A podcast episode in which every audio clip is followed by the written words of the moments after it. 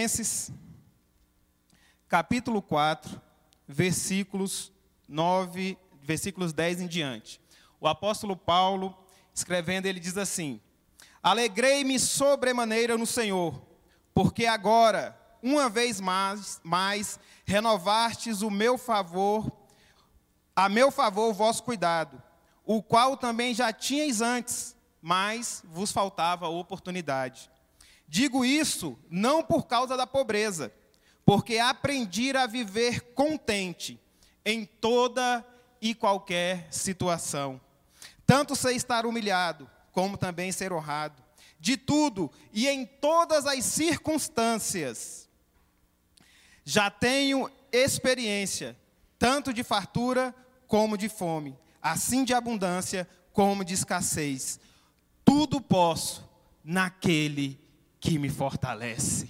Aleluia, receba essa palavra, meu irmão.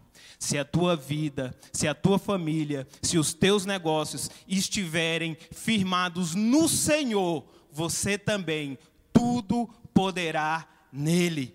Irmãos, Paulo escreve essa epístola aos irmãos filipenses e Paulo estava preso em Roma. E essa carta aos filipenses é uma carta muito marcante, porque é uma é uma carta cheia de alegria, cheia de amor, cheia de ilustrações. Em Filipenses aparece 16 vezes a palavra alegria. Né? Então, no capítulo 1, Paulo começa esta epístola com um agradecimento. Ele agradece aos filipenses pela ajuda deles na propagação do evangelho, não só na propagação do evangelho, mas na ajuda é, e na voluntariedade, voluntariedade dos filipenses, na caridade dos filipenses, porque esses filipenses, esses aqui, Paulo fala sobre eles na segunda epístola aos Coríntios, no capítulo 8. Ele diz que Paulo estava arrecadando uma coleta para os irmãos que estavam na Judéia.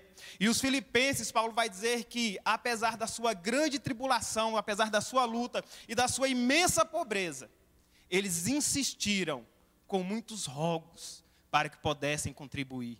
Então, Paulo aqui é grato aos filipenses por conta dessa ajuda. E no versículo 6 ele vai dizer assim aos filipenses: Estou bem certo que aquele que começou a boa obra em vós há de completá-la até os dias de Cristo Jesus. Eu quero lançar essa palavra para a tua vida. Aquele que começou a boa obra em você, ele há de completá-la até o dia de Cristo Jesus. Aleluia. E ele no versículo, no capítulo 1 ainda, ele vai dar um relato de sua vida, de como ele estava. Ele estava na prisão. Só que ele diz que apesar das suas prisões, apesar das suas cadeias, isto contribuiu para que o evangelho fosse pregado. E no versículo 21 ele vai dizer: Porque para mim o viver é Cristo e o morrer é lucro. Então ele não estava muito preocupado com as prisões, ou com a cadeia, ou no estado que ele estava, nas circunstâncias que ele estava, porque estando preso ou estando livre, o viver dele era Cristo, e se assim ele morresse, para ele era lucro. No capítulo 2 ele vai falar sobre humildade. Ele diz assim: Olha, nada façais por partidarismo ou por vanglória, mas humildemente. Considere vós cada um, cada um superiores a vós mesmos. Então, irmãos, nós temos que ser humildes, assim como Paulo orienta os irmãos de Filipe, de, de Filipos. Ele vai dizer também que nós devemos ter a mente de Cristo. Ele diz aos filipenses: Tende em vós o mesmo sentimento que houve também em Cristo Jesus, que estando em forma de Deus, não teve por usurpação ser igual a Deus, Antes tomou a forma de servo, e na condição de servo ele esvaziou-se a si mesmo, sendo obediente até a morte e morte de cruz. Então que também sejamos humildes e que a nossa mente seja a mente de Cristo. No versículo 3 ele vai falar da alegria cristã. Ele diz: quanto ao mais, irmãos, alegrai-vos no Senhor. Ele vai alertar também os irmãos de, de Filipos quanto os falsos profetas. E ele diz também sobre a soberana vocação. Ele diz que ainda não alcançou, mas uma coisa ele faz, esquecendo-me das coisas que para trás ficaram, avanço para as que estão diante de mim, prossigo para o alvo, para a soberana vocação de Deus em Cristo Jesus. Eu não sei o que você está vivendo, eu não sei o que passou, mas esqueça-se do que ficou para trás e prossiga para o alvo. Aleluia. No capítulo 4, este que nós acabamos de ler, é um Paulo vai dizer da paz de Cristo em meio às circunstâncias. E ele vai dizer aos filipenses: "Olha, e a paz de Deus, que excede todo entendimento, guarde as vossas mentes e os vosso coração em Cristo Jesus. No versículo 8 ele diz: Finalmente, irmãos, tudo que é puro, tudo que é verdadeiro, tudo que é respeitável, tudo que é justo, tudo que é amável, tudo que é de boa fama, se há alguma virtude, se há algum louvor, nisso pensai. Pastor Anderson citou aqui Jeremias, quando ele escreve Lamentações, ele fala: Olha, eu tenho que trazer à mente o que me dá esperança. Lance todo pensamento que não provém de Deus, irmãos, no lar, lance para fora, jogue para fora. Não, não nutra pensamentos ruins, mas traga à sua mente aquilo que pode te dar esperança. E nos versículos 10 a 13, Paulo vai dizer: Alegrei-me sobre, sobremaneira. E mais a seguir ele diz: Porque aprendi a viver contente em toda e qualquer situação e, e em todas as circunstâncias já tenho experiência, tanto de ter fartura como passar fome. Paulo aqui, irmãos, ele vai dizer de algumas circunstâncias. E a palavra que eu quero ministrar hoje, o tema que eu quero ministrar hoje, é exatamente esse: circunstâncias. E o que são circunstâncias? Circunstâncias são particularidades ou condição que caracterizam um acontecimento, um fato, uma situação, um evento ou um caso. E as circunstâncias, irmãos, elas aparecem para todos, tanto para o justo quanto para o ímpio. Agora, nós não devemos nos atentar às circunstâncias em si. Nós devemos nos atentar é o que devemos fazer para atravessar as circunstâncias, para vencermos os dias maus, para vencermos as situações adversas. Porque a palavra do Senhor vai nos dizer que todas as coisas cooperam para o bem daqueles que amam a Deus. O interessante é que não são algumas coisas, ele não lista algumas, ele diz que todas as coisas. Eu entendo que até o dia mal coopera para o bem daqueles que amam a Deus.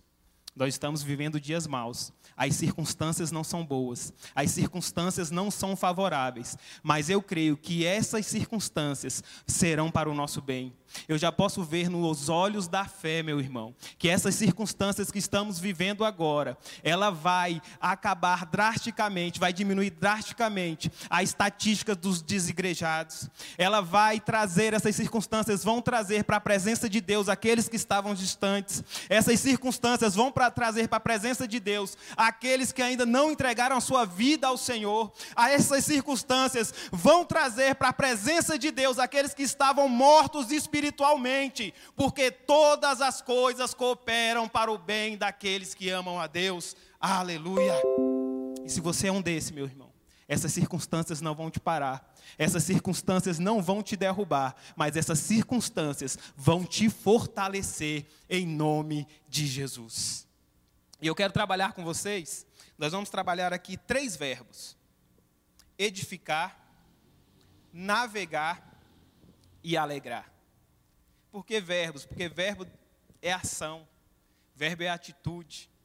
Então, são pelo menos aqui, nós vamos discorrer sobre três ações, três atitudes que nós devemos ter para que as circunstâncias não nos façam perecer. E o primeiro, a primeira ação que devemos ter é edificar. Tem essa ação. Nós devemos edificar.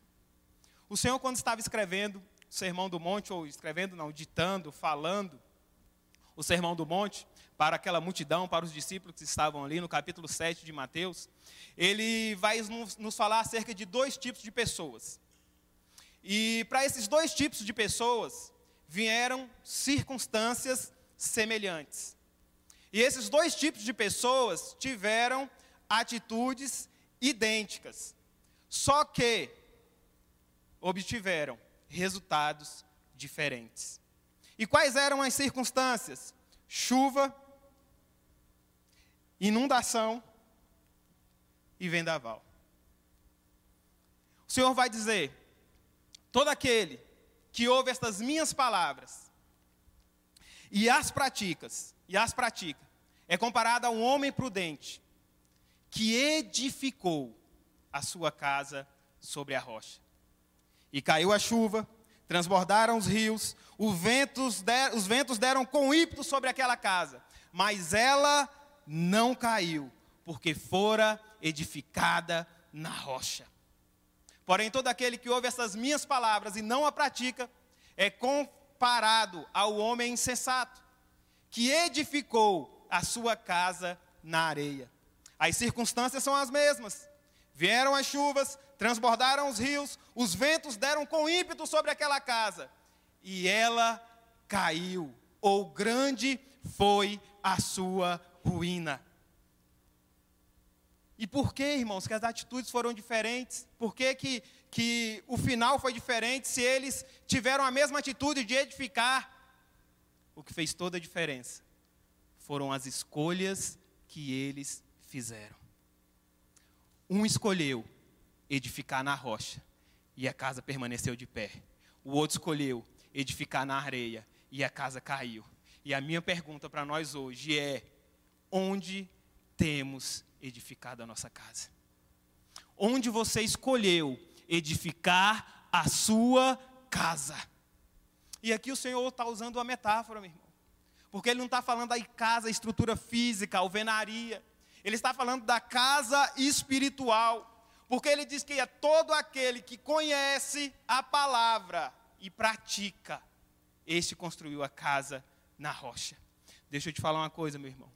Se você escolheu edificar a sua casa na rocha, que é Jesus. Pode vir chuva, pode vir tempestade, pode vir vendaval, pode vir tsunami, mas a sua casa permanecerá de pé, a sua casa não será abalada, em nome de Jesus, aleluia.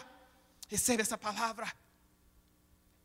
Salmista no Salmo 127, ele vai dizer: Se o Senhor não edificar a casa, em vão trabalha os que a edificam.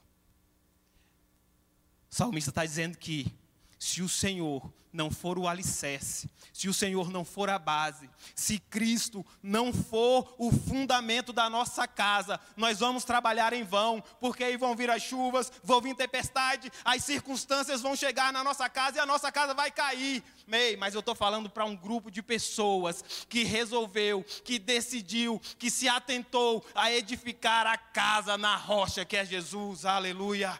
Então não se preocupe. As circunstâncias não são boas. As circunstâncias pelas quais nós estamos passando são adversas, mas se a sua casa estiver em Cristo Jesus, você não será abalado. Aleluia. Receba essa palavra. Efésios capítulo 2, a partir do versículo 19, o Senhor diz assim: Assim que já não sois estrangeiros nem forasteiros, mas concidadãos dos santos e da família de Deus edificados sobre os fundamentos dos apóstolos e dos profetas, de que Jesus Cristo é a principal pedra de esquina, na qual todo o edifício bem ajustado cresce para templo santo do Senhor, no qual também vós, juntamente, sois edificados para morada de Deus no Espírito. Aleluia! Você é edificado para ser morada de Deus. Você é templo do Espírito Santo. Você é morada do Espírito Santo. Você é o templo onde é a habitação de Cristo. Então, nesta hora, meu irmão, convide o Senhor a habitar em você, que é templo do Espírito Santo. Peça para que o Senhor entre agora na sua casa. Peça para que o Senhor entre agora na sua vida. Peça para que o Senhor venha fazer morada em ti. Aleluia! Porque vós, vós sois edificados para templo do Espírito. Aleluia. Então não vacile. Nós vemos muitas pessoas, noticiários, de pessoas já desesperadas, preocupadas com o que há de vir. preocupadas que vão perder o emprego ou se não vão perder o emprego, se vão fechar a empresa, se não vão fechar a empresa. As pessoas se entregando, as pessoas deixando de lutar, deixando de acreditar, por conta das circunstâncias.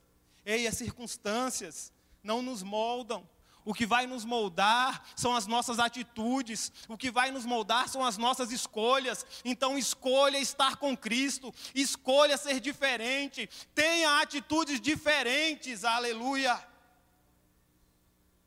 Edifique a sua casa sobre a rocha, edifique a sua casa, a sua casa em Cristo. Tu é a igreja, tu é a igreja do Senhor, tu é a noiva do Cordeiro. E Hebreus vai dizer que o que há de vir virá não tardará, e ele vai vir buscar a mim e a você, aleluia.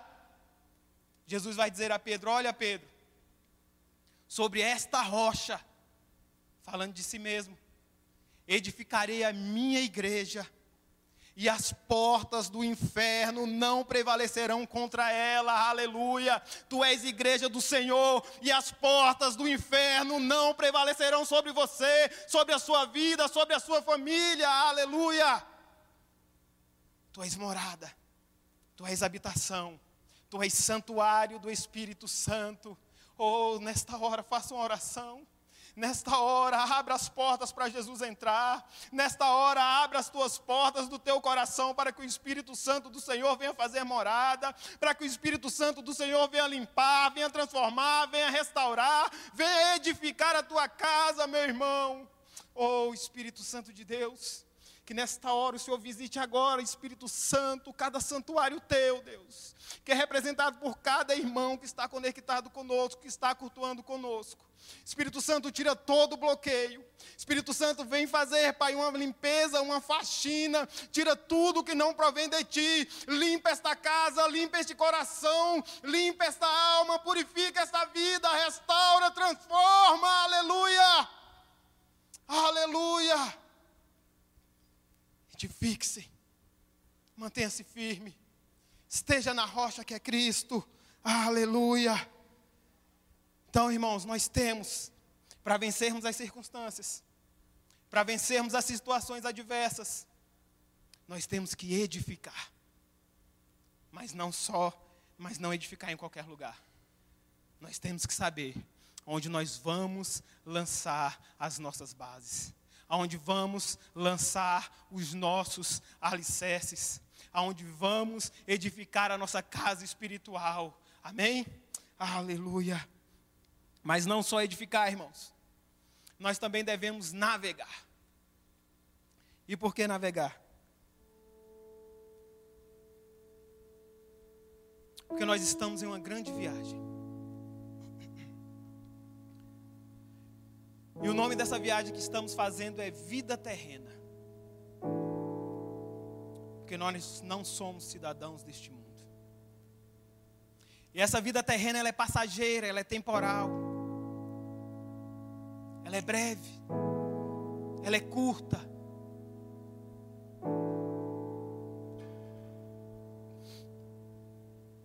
E nós navegamos pelo mar chamado circunstâncias.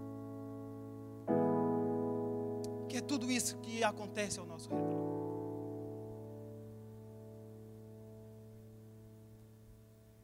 O nome do barco que navegamos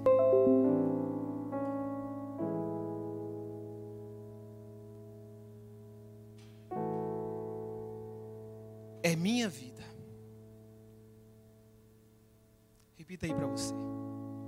O nome do barco que você está navegando é minha vida.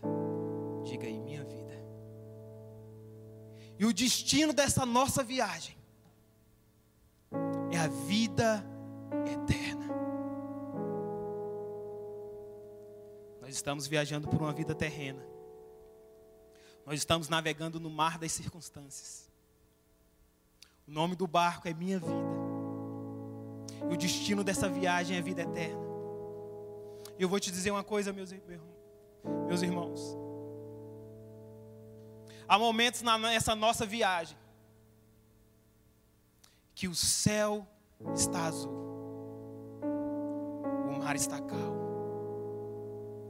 Há momentos nessa nossa viagem que são momentos de calmaria, momentos de bonança, momentos de brisa suave.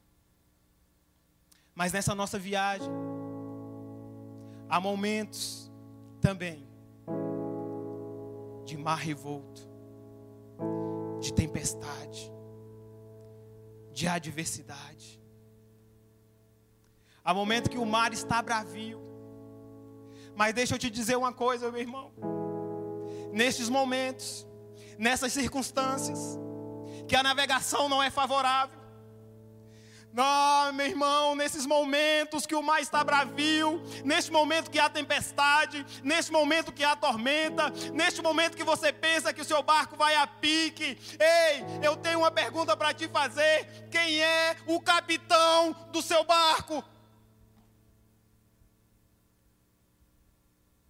Porque nós sabemos o nome da viagem, sabemos o nome do mar, sabemos o nome do barco. Mas mais importante do que isso, é saber quem está conduzindo o barco. Qualquer que seja a situação desfavorável, qualquer que seja o levante do inferno, qualquer que seja a braveza, a bravura dos mares, dos oceanos, dos ventos, das tempestades, se o capitão do seu barco for Jesus, toda tempestade passará, o mar revolto ficará tranquilo e você prosseguirá navegando, navegando e navegando, aleluia. Te pergunto: este barco, que é a sua vida, quem é que está no comando dele?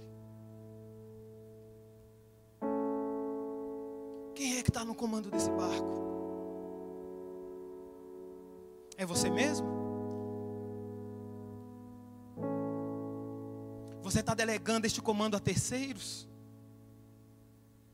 Ou é Jesus de Nazaré, o capitão do teu barco? É Ele que conduz a tua vida, é Ele que conduz a tua jornada, é Ele que te conduz. Se for Jesus, meu irmão, não se preocupe com as circunstâncias, não foque nas circunstâncias, mas creia que se Jesus está no teu barco, a vitória é certa, aleluia.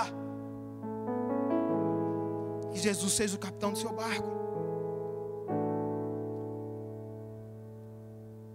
Eu elenquei aqui, irmãos, pelo menos três tipos de crentes que navegam.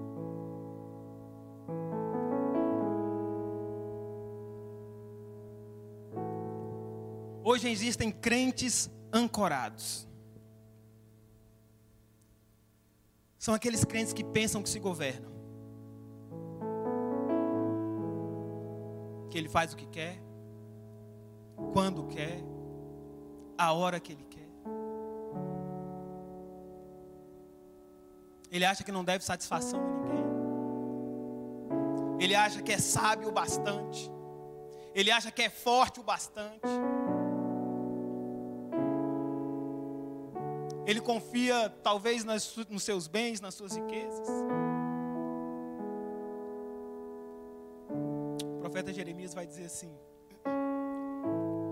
Não se glorie o sábio na sua sabedoria, nem o forte na sua força nem o rico nas suas riquezas. Mas aquele que se gloriar, glorie-se nisto, em conhecer o Senhor Jesus. Sua glória tem que ser em conhecer o Senhor Jesus. E esses crentes estão ancorados, porque eles andam conforme a sua cabeça, eles não respeitam a autoridade, E enquanto eles pensam que estão navegando, enquanto eles pensam que estão que estão fluindo, na verdade, eles estão parados. Estão estagnados. Estão parados no tempo. Estão literalmente ancorados. São os crentes Jonas. Deus fala, Jonas, Vai para Nínive. Jonas, não. vou para onde eu quiser. Não, não vou para Nínive, não. Vou para onde meu coração mandar. Dá ouvidos ao Senhor, dá ouvidos ao pastor, dá ouvidos ao meu líder? Não. Eu sou dono do meu nariz. Eu sei andar com minhas próprias pernas. Eu já tenho maturidade para discernir o que é melhor para mim. Aí Jonas vai para Tarsis.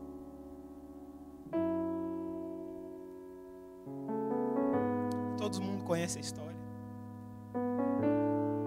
Jonas estava navegando.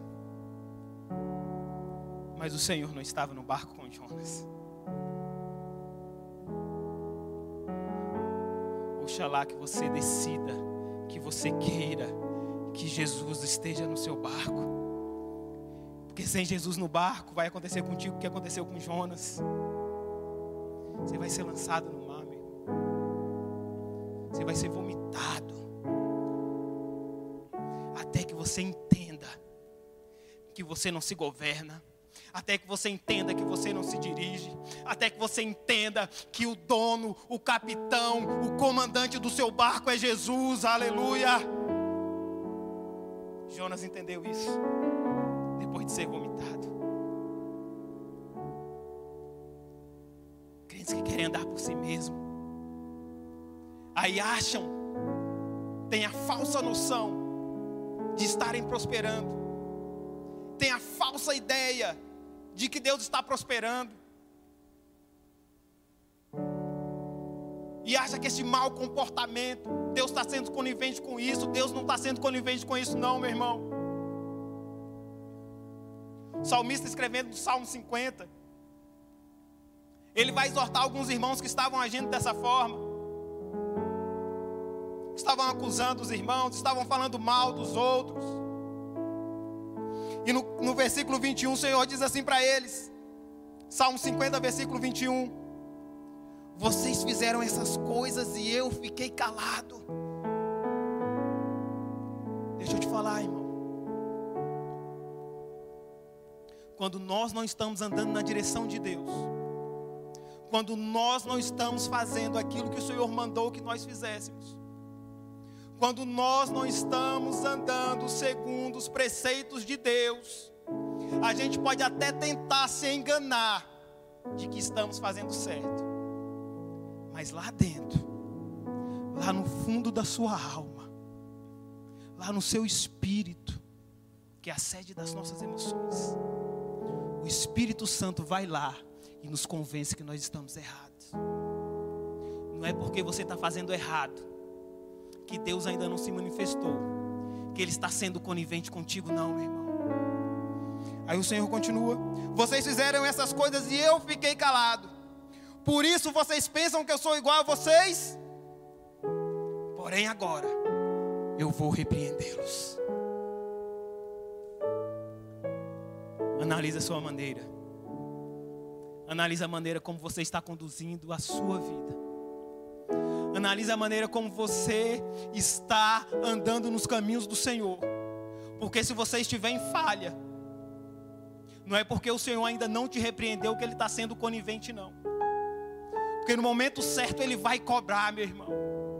Então não seja, não esteja ancorado Ei, não esteja inerte, não esteja parado diante da presença de Deus. Navegue, ei, tire esta âncora, levante essa âncora e comece a navegar na presença de Deus. E que Deus seja o capitão do seu barco, que Deus conduza a sua vida. Aleluia. Não seja um crente Jonas. Existem os crentes que estão à deriva.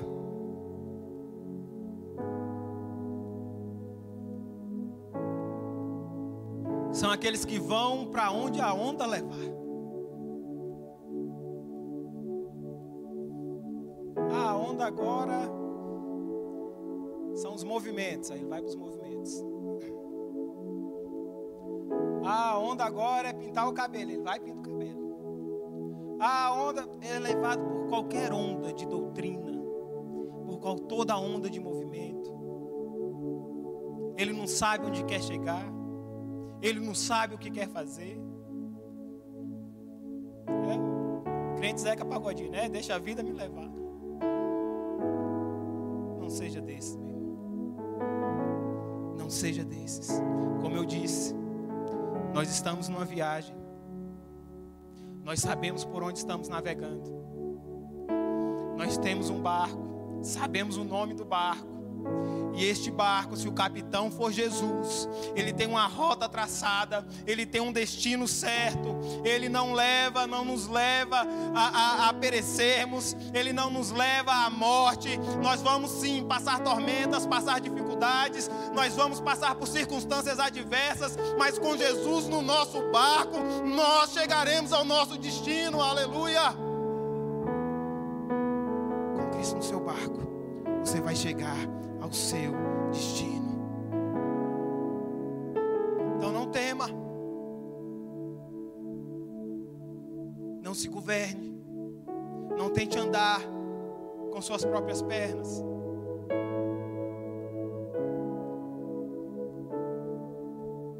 Provérbios 3 ele vai dizer: Não seja sábio aos teus próprios olhos. Confia no Senhor. É Ele que conhece o desejo do nosso coração. É dele que vem a última palavra. É dele que vem a palavra certa. Não se precipite, meu irmão. Não tome atitudes precipitadas. Ah, mas Jesus está tardando. Deus está demorando a me responder. Deus está demorando a fazer isso. O tempo está acabando. Eu não aguento mais. Eu não suporto mais. Deus não te esqueceu. Ele não está alheio a essas circunstâncias. Tudo que está acontecendo, Ele tem o governo, Ele tem a ciência, Ele tem a resposta, Ele tem o escape, Ele tem a promessa para a tua vida. Não se desespere. Não se sacrifique. Não faça aquilo que não lhe cabe. Lute com tuas forças. Lute com tuas ferramentas. Lute com as suas armas.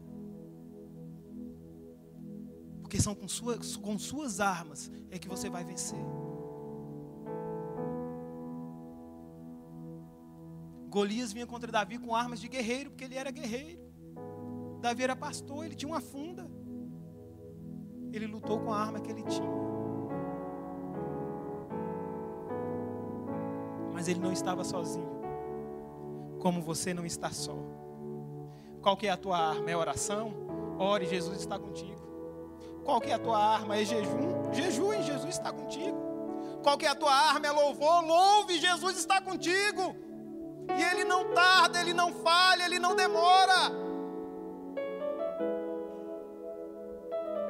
tempo certo, Ele vai te socorrer. No tempo certo, Ele vai te ajudar. No tempo certo, a vitória vai chegar. Então nós temos os crentes ancorados, aqueles que pensam que estão navegando, aqueles que pensam que estão prosseguindo, aqueles que pensam que estão avançando, mas de fato estão parados, estão inertes. Nós temos os crentes que estão à deriva, que não sabem para onde vão, nem o que vão fazer. São levados por toda onda de doutrina ou de movimento. E nós temos os crentes marujos, os crentes marinheiros, os crentes que são homens do mar. Qual que é o nome desse crente? Flávio. Qual que é o nome desse crente? Diga o seu nome aí. Nós temos os crentes marinheiros. Se você é crente marinheiro, diga para o Senhor: Senhor, eu sou o crente Flávio. Os crentes marinheiros, meu irmão, eles podem até temer tempestade. Eles podem até balançar, eles podem até fraquejar. Por um momento pode até lhes faltar a fé. Mas o crente marinheiro, ele tem uma certeza. Ele tem a certeza de que é Jesus que conduz a sua vida. Ele tem a certeza que é Jesus que é o capitão da sua embarcação. Ele tem a certeza que se Jesus estiver no seu barco, ele será vitorioso. Aleluia. Creia, meu irmão, Jesus está no teu barco. Jesus está nessa embarcação. Se você ainda não entregou o timão, o leme do seu barco para Jesus, faça isso agora. Faça uma oração agora e diga: Jesus, Senhor, até agora eu tenho lutado com minhas forças. Até agora eu tenho tentado que as coisas, eu quero que as coisas aconteçam como eu quero, como eu imagino, como eu planejo, mas nesta hora eu entrego a direção da minha vida. Eu entrego a direção do meu barco nas tuas mãos porque é o Senhor que conhece o caminho, porque é o Senhor que me conduz a um caminho eterno, porque é o Senhor que vai me levar em segurança. Mateus 8, a partir do 23. Diz que Jesus estava navegando com os discípulos. Jesus estava lá dormindo, tranquilo. E até então a navegação estava tranquila. Mas de repente, o mar ficou revolto. O mar ficou bravio. Vendavais. E eles, como nós, eles temeram. E nós também tememos. Isso é natural devocional dessa semana, o evangelista daí falou sobre isso, sobre o medo. E é natural que a gente tema. Só que mesmo temendo, mesmo em meio à tempestade, mesmo em meio à tormenta, ponto de perecerem de apique, eles sabiam em quem podiam confiar. E eles vão buscar o auxílio de Jesus. Ele, mestre, socorre-nos, porque estamos a ponto de perecer. E o mestre, tranquilamente, de pequena fé, porque temeis.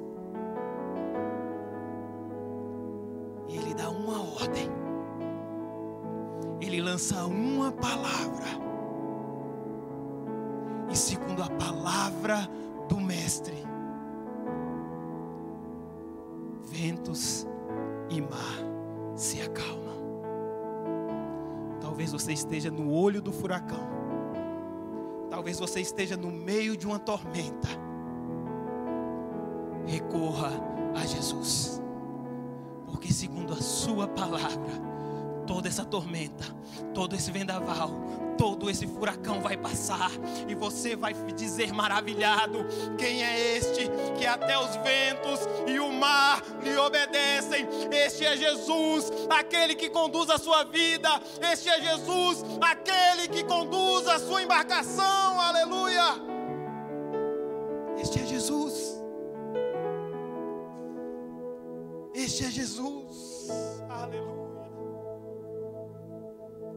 Convide a Jesus para estar no seu barco. Quando Jesus está no barco, as circunstâncias, as, a, o mar das circunstâncias. Quando Jesus está no barco, o mar das circunstâncias deságua no oceano do Espírito. Se Jesus está no teu barco, meu irmão, este mar de circunstâncias, essas circunstâncias adversas que estão sobre a tua vida, elas vão desaguar, irmãos, no oceano do Espírito Santo. E você vai ter paz no Espírito Santo. E você vai deitar e vai dormir tranquilo. E você vai ter paz na sua vida. Você vai ter tranquilidade. Aleluia. A tempestade vai passar. O tempo ruim vai passar. E você vai descansar. Você vai navegar seguro. E você vai completar a sua viagem. Para que a gente possa enfrentar as circunstâncias, nós temos que edificar. Mas não só edificar, saber onde vamos edificar. Aonde vamos fundamentar as nossas bases. E a nossa edificação tem que ser na pedra fundamental, na pedra angular que é Jesus. Se você estiver edificado em Jesus, nenhuma circunstância vai te parar. Nenhuma circunstância vai te fazer olhar para trás. Nenhuma circunstância vai derrubar a sua casa. Nós temos que navegar. Nós temos que saber a rota. Nós temos que saber o caminho. Temos que saber conhecer o barco onde estamos. Mas, sobretudo, Jesus tem que ser o capitão do nosso barco. Partindo para o final. Além de edificar, além de navegar, nós temos que nos alegrar. Como eu disse no início, epístola que Paulo escreve aos Filipenses, por 16 vezes aparece a palavra alegria. Filipenses 4,4 ele vai dizer: Alegrai-vos no Senhor. Outra vez vos digo: alegrai-vos. Versículo 3, capítulo 3, versículo 1. Quanto mais, irmãos meus, alegrai-vos no Senhor. Versículo que a gente leu, versículo 10 do capítulo 4. Ele diz: Alegrei-me sobremaneira no Senhor. Versículo 12: Tanto ser estar humilhado como ser honrado, de tudo em todas as circunstâncias tenho experiência, tanto com fartura quanto com fome, assim de abundância como de escassez. Posso todas as coisas naquele que me fortalece. Versículo 11 ele vai dizer: Porque vi, aprendi a viver contente, alegre em toda e qualquer situação, em todas as circunstâncias, mantenha-se alegre. Provérbios 15, versículo 13, vai dizer que o coração alegre aformoseia o rosto. Eu já sou bonito de natureza, irmãos, e ainda sou alegre. Como que a Lúcia ia poder resistir a um negócio desse? Então alegre-se no Senhor. Já, já sorriu hoje? Você está aí em família? Dê um sorrisão aí para essa pessoa que está do seu lado. Diga para ele assim: a alegria do Senhor é a nossa força. Faça isso que você vai ficar até mais bonito. A alegria do Senhor é a nossa força. Alegrai-vos no Senhor. Outra vez vos digo: alegrai-vos.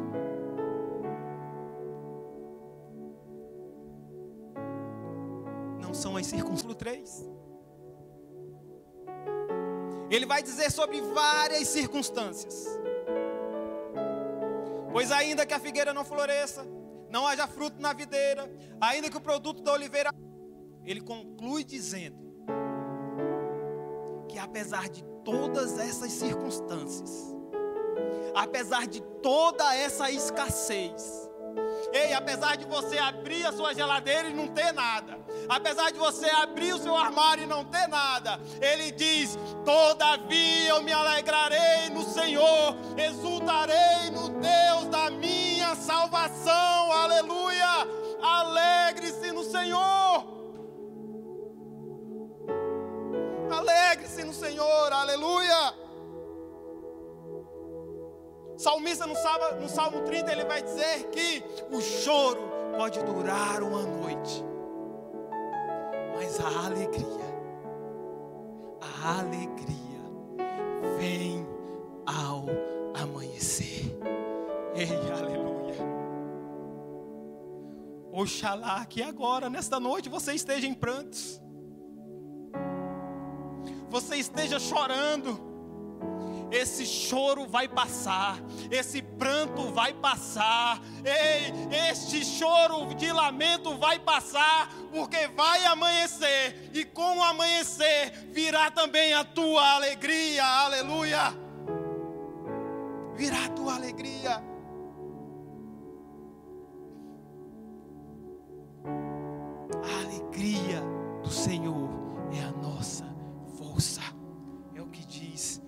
Neemias 8. O povo tinha acabado de voltar do cativeiro. Ergueram os muros. Esdras encontra o livro da lei. E de manhã até o meio-dia eles estão ali ouvindo as palavras do livro da lei. E eles começam a chorar. Eles começam a prantear.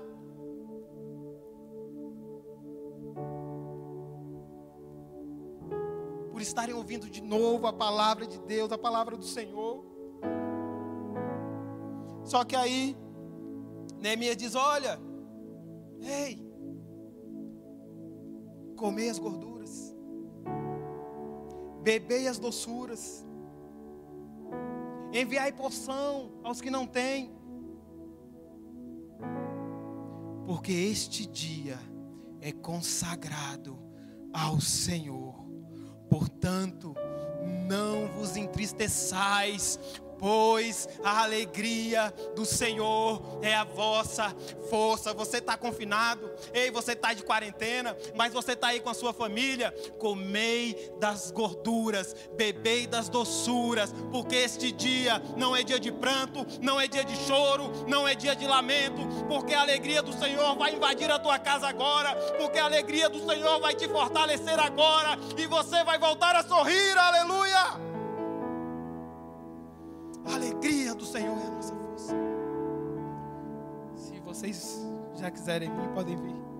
A alegria do Senhor é a nossa força.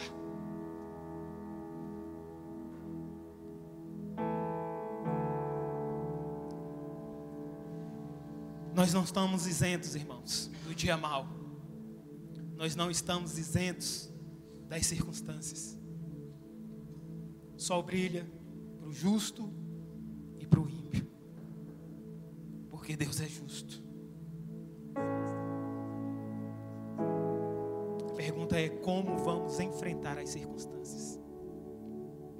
Como vamos enfrentar o dia mal?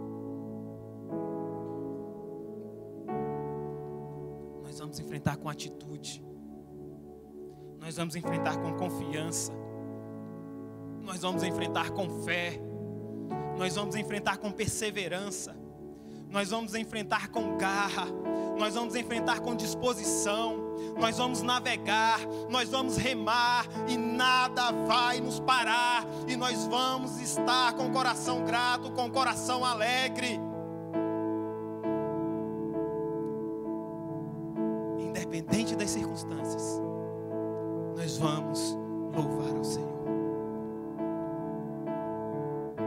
Escrevendo aos Romanos, capítulo 12, versículo 12, ele diz assim: Alegrai-vos na esperança, sede paciente nas tribulações, nos dias maus, nas situações adversas, independente das circunstâncias, persevere em oração.